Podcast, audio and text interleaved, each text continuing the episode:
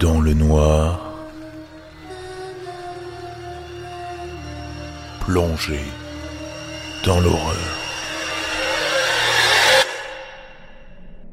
Avant d'entrer dans le vif du sujet, j'expliquerai qu'avant cet incident particulier, j'ai connu un certain nombre de tentatives d'effraction et d'incidents étranges, à tel point que j'ai dû installer des caméras avec des détecteurs de mouvement à chaque entrée et sortie de mon appartement pour m'assurer que personne n'était là quand je rentrais tard la nuit. L'un des premiers événements a été la rencontre d'un homme debout dans ma chambre lorsque je suis entré chez moi en plein jour. Des affaires avaient disparu la semaine précédente et mon colocataire m'a dit qu'il avait l'impression d'être surveillé dans sa chambre cette semaine-là. Un jour, en rentrant chez moi après une soirée arrosée, je commence à regarder dans mon téléphone. Je vois que j'ai un message sur Tinder et je le regarde. La fille a l'air attirante mais je pense que c'est un fake, parce qu'elle semble si impatiente de me rencontrer, et je sais que quand quelque chose semble trop beau pour être vrai, c'est toujours le cas. Je rentre donc chez moi, elle m'envoie son adresse. Je la vérifie, et elle est littéralement à 5 minutes à pied. Je suis ivre, et ça a l'air attirant, mais je ne la crois toujours pas.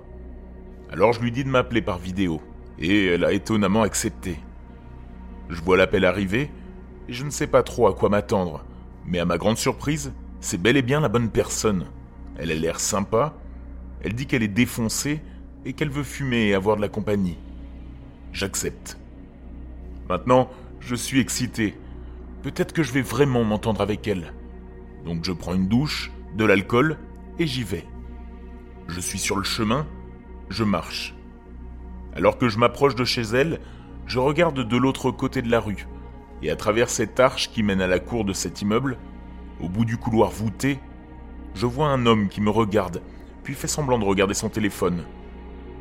Je passe devant lui et, je ne sais pas pourquoi, mais je suis sûr que c'est lié à la paranoïa que j'ai ressentie, mais je m'arrête et je décide de revenir sur mes pas.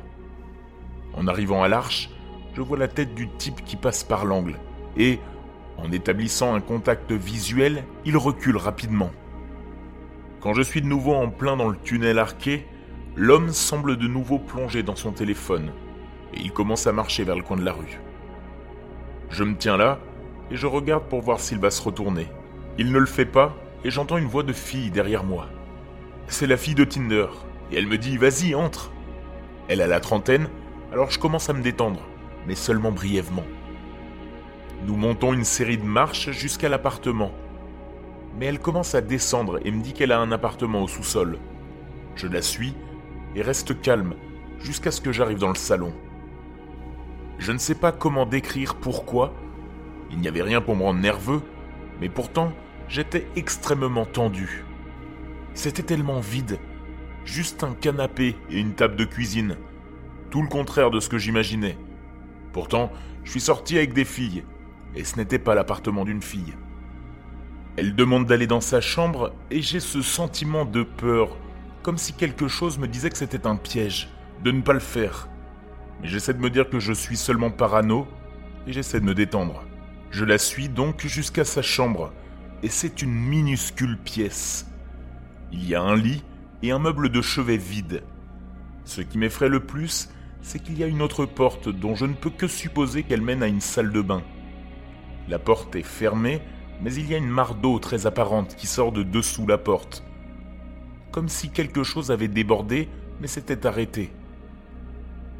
Je suis sur le point de demander, mais je ne le fais pas car sa main touche et presse mon entrejambe, et je suis surpris de voir à quel point elle prend les devants. Elle m'embrasse, tout en guidant ma main vers l'avant de son sweatshirt, et me murmure de me déshabiller. Je commence à ouvrir ma chemise, et, avant que je puisse le faire, elle est déjà à poil. Elle s'assoit sur le lit et commence à ouvrir et à baisser mon pantalon. Désolé pour les détails, mais j'essaye d'expliquer 1. Son empressement excessif à me mettre à poil, et 2. L'impression irrésistible qu'elle essayait de me distraire ou de me mettre dans une position vulnérable. Elle commence alors à s'allonger et à me tirer sur elle en m'embrassant et en faisant des gémissements exagérés. Puis, j'entends distinctement quelque chose derrière la porte, dans le salon. Vous savez, ce bruit de vêtements qui frottent l'un contre l'autre, quand on se déplace dans un endroit très calme, et des pas, nombreux, mais comme si quelqu'un se faufilait. Alors que nous nous embrassons, elle me dit que ma montre accroche sa peau et me demande de la retirer. Je trouve cela étrange, mais ça me donne une chance de me ressaisir. Je me redresse et commence à l'enlever. Je lui demande pourquoi il y a une fuite d'eau dans les toilettes. Je ne sais pas vraiment si elle a mal entendu ou si elle a complètement détourné ma question, mais elle répond simplement que oui, il y a de l'eau ici, se saisit d'une bouteille d'eau sur le côté du lit et me l'attend. Je ne lui pose pas de questions, j'ouvre la bouteille et je prends une gorgée. J'entends à nouveau ce mouvement de pas léger, de frottement de vêtements. Je sens qu'il y a quelqu'un juste derrière la porte, et mon cœur se met à battre la chamade. Je peux aussi sentir que mes lèvres commencent à brûler de façon inexplicable. Je pense qu'elle ressent mon malaise et commence à embrasser ma nuque en chuchotant pour que l'on passe à l'étape suivante. Je ne peux pas vous dire à quel point je voulais que ce soit réel, pas un coup monté, croire que cette fille me voulait vraiment. Mais même si elle m'aimait vraiment, elle était beaucoup trop impatiente. Je lui demande l'heure et je prends mon téléphone. Je regarde le message où elle m'a donné son adresse et je le copie. Je l'ouvre et je vais sur WhatsApp. Je fais semblant d'envoyer un message audio. Salut les gars, je suis au 123 de la rue Lafayette, appartement du sous-sol. Je peux voir les yeux écarquillés sur son visage. J'ai besoin que l'un d'entre vous vienne me chercher dehors tout de suite. Je peux pas vous expliquer maintenant, mais si vous ne pouvez pas venir, envoyez quelqu'un à cet appartement. Si je ne suis pas dehors, sachez que j'ai des problèmes et j'appelle les flics. Elle s'arrête, ne trouve pas ses mots et me demande pourquoi je suis si parano. Je lui demande qui est dehors et elle ne nie pas que quelqu'un est là. Elle dit juste que c'est son ami, sans explication. Je commence à m'habiller, je me sens soulagé mais je me demande aussi si j'ai trop réfléchi. Je lui dis au revoir, et elle me dit à plus tard, et commence à envoyer des SMS sur son téléphone. J'ouvre la porte. La pièce est plus sombre que lorsque nous l'avons traversée la première fois, mais je peux distinguer la silhouette de presque tout. Je ne vois pas d'autres pièces, et je me demande où est son ami, ou pourquoi il y avait quelqu'un dans cette pièce. J'ai le trac en traversant celle-ci. Ce n'est qu'un court trajet, mais j'imagine quelqu'un qui surgit de nulle part et me frappe avec quelque chose. J'arrive aux escaliers, je monte, je me précipite vers la porte, je ne sais pas comment l'ouvrir. Je sens que quelqu'un arrive derrière moi, en haut des escaliers. Mon adrénaline est à 100%. C'est elle. Elle passe devant et ouvre. Je dis merci et je pars. Je vérifie mes caméras avant de rentrer dans mon appartement. Personne ne les a déclenchées. Je m'assois dans la cuisine et je me demande si j'ai été fou. Je vais dans ma chambre et dans mon lit. Et étonnamment, je reçois un appel d'elle à nouveau. Elle est plutôt cool. Elle me dit d'arrêter d'être si parano et de revenir. Je suis en train d'y réfléchir, de penser que j'ai agi comme un fou. Mais quelque chose s'est produit. Une théorie que j'avais en tête et qui aurait pu donner un sens à tout cela. Je lui dis que je ne peux pas. Elle demande pourquoi, et je lui dis que mon colocataire est au téléphone avec les flics qu'elle doit rester loin de chez moi et qu'il y a des caméras partout.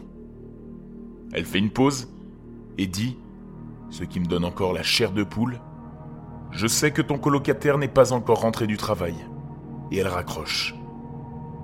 Les semaines précédentes, comme je l'ai expliqué, j'ai eu quelques tentatives d'effraction. J'ai toujours pensé au toit, parce que je suis au dernier étage, mais les caméras n'ont jamais rien filmé.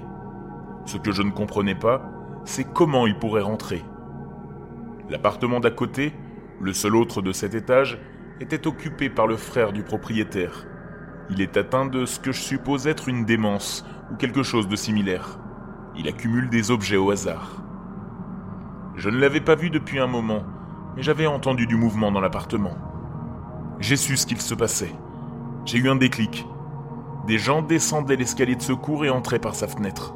Je pense qu'ils sont peut-être restés là, l'ont volé ont utilisé mon Wi-Fi car j'avais laissé le code sur le mur.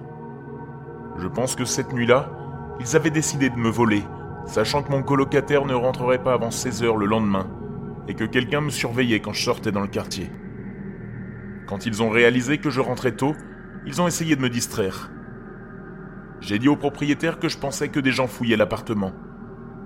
Je ne sais pas si on pourrait le savoir avec le désordre qui y règne, mais je sais que la fenêtre n'était pas verrouillée et qu'il est resté avec une dame âgée au deuxième étage qui s'occupe de lui. Il n'y a pas eu beaucoup d'activité depuis, alors j'espère que tout est fini.